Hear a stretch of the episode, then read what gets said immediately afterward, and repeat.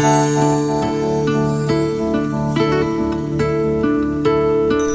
otra vez. Estamos aquí, 9 de la mañana, un minuto ahora.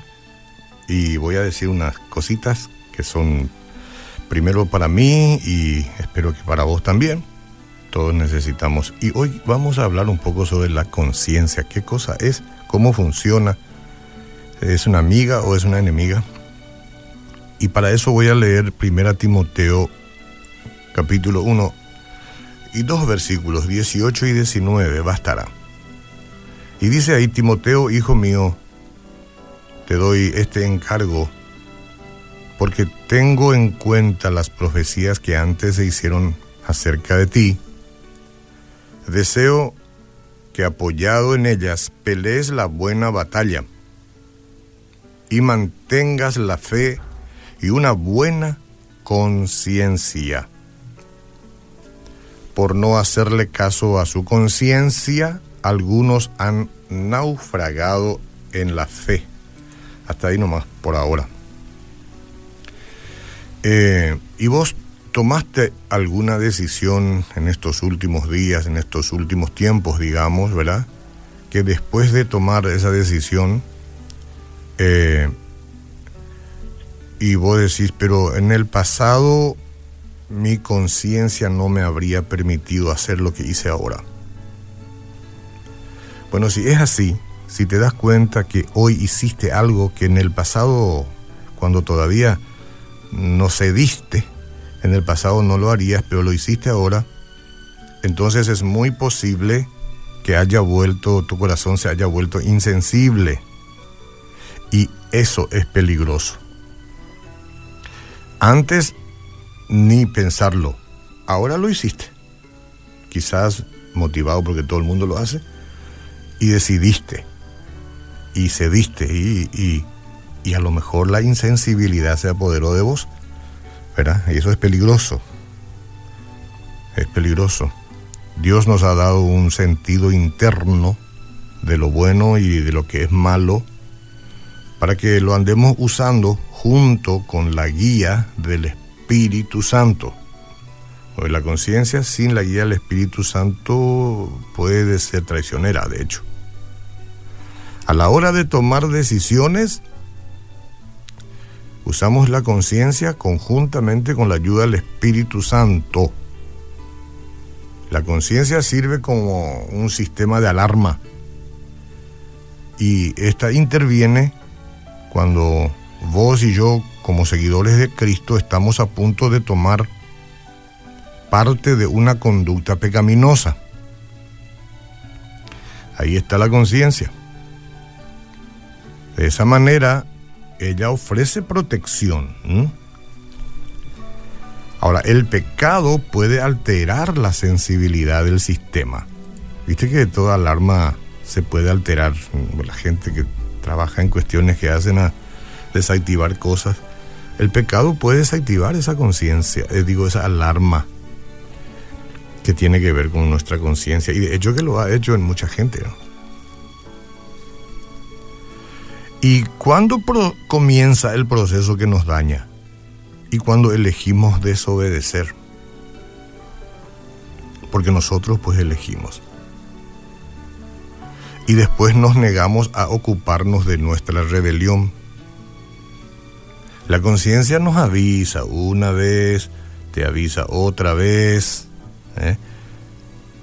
este, pero con el tiempo ella se va a silenciar y se va a volver ineficaz ya, si es que nosotros persistimos en ignorarla, o sea, ignorar la señal de peligro. Cuando eh, eso está sucediendo, ya no hay señales del corazón que nos dirijan de regreso a la vida de santidad. En otras palabras, la conciencia se ha cauterizado. Caramba que es un tema importante esto ahora. Y esta situación es similar a quitar todos los semáforos de una intersección muy transitada. A ver, sacar el semáforo en la avenida Mariscal López y Perú. Y con todo el tráfico y la este, la cantidad de vehículos que tenemos hoy, ¿verdad? En un día lluvioso, ¿va? eso resulta un desastre, de hecho que a veces ocurre. Si esta es la situación de usted en este momento, ¿verdad?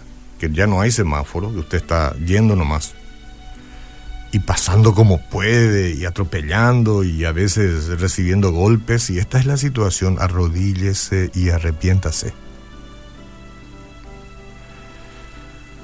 Sumérjase en la palabra de Dios y en oración. Busque rendir cuentas a otros hermanos, no sé, alguien de su confianza, algún creyente, un pastor, eh, y esté con ellos, permanezca mucho con ellos. Eso es muy importante. Ellos serán los asistentes, como los enfermeros cuando usted convalece en su camilla. Decida con ellos. Una conciencia sana bien vale el esfuerzo. Entonces yo pregunto, porque no podemos tendernos mucho en este horario, ¿funcionan bien sus señales internas o se han apagado? Y ya no esperes más, no esperes más. La palabra de Dios nos advierte que tenemos un enemigo real que desea alejarnos de la vida de santidad y llevarnos a la destrucción. Allá afuera, afuera, Fuera de la atmósfera reinante de Cristo funciona una atmósfera reinante del diablo, listo para devorarlo, para devorarla. Dios usa una conciencia limpia para guiarnos, para protegernos, conducirnos a su luz y a su paz.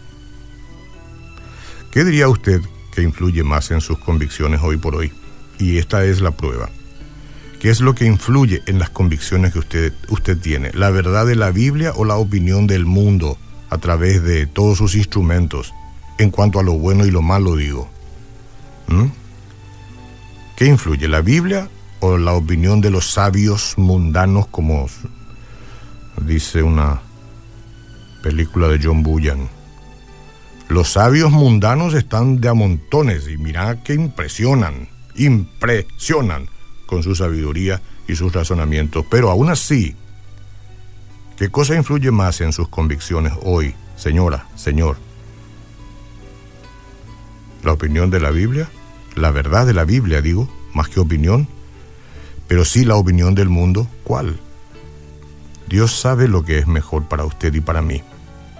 Y nos ha dado la conciencia para guiarnos a tomar decisiones sabias.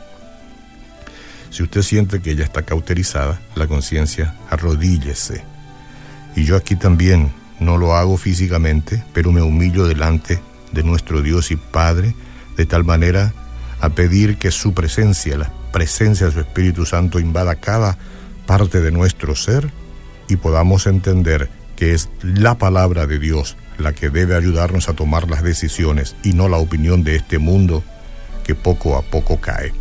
Bendito seas Jesús que nos renuevas, que nos devuelves la calma, que nos devuelves la dirección, que perdona nuestros pecados y que pones paz en el alma. Amén.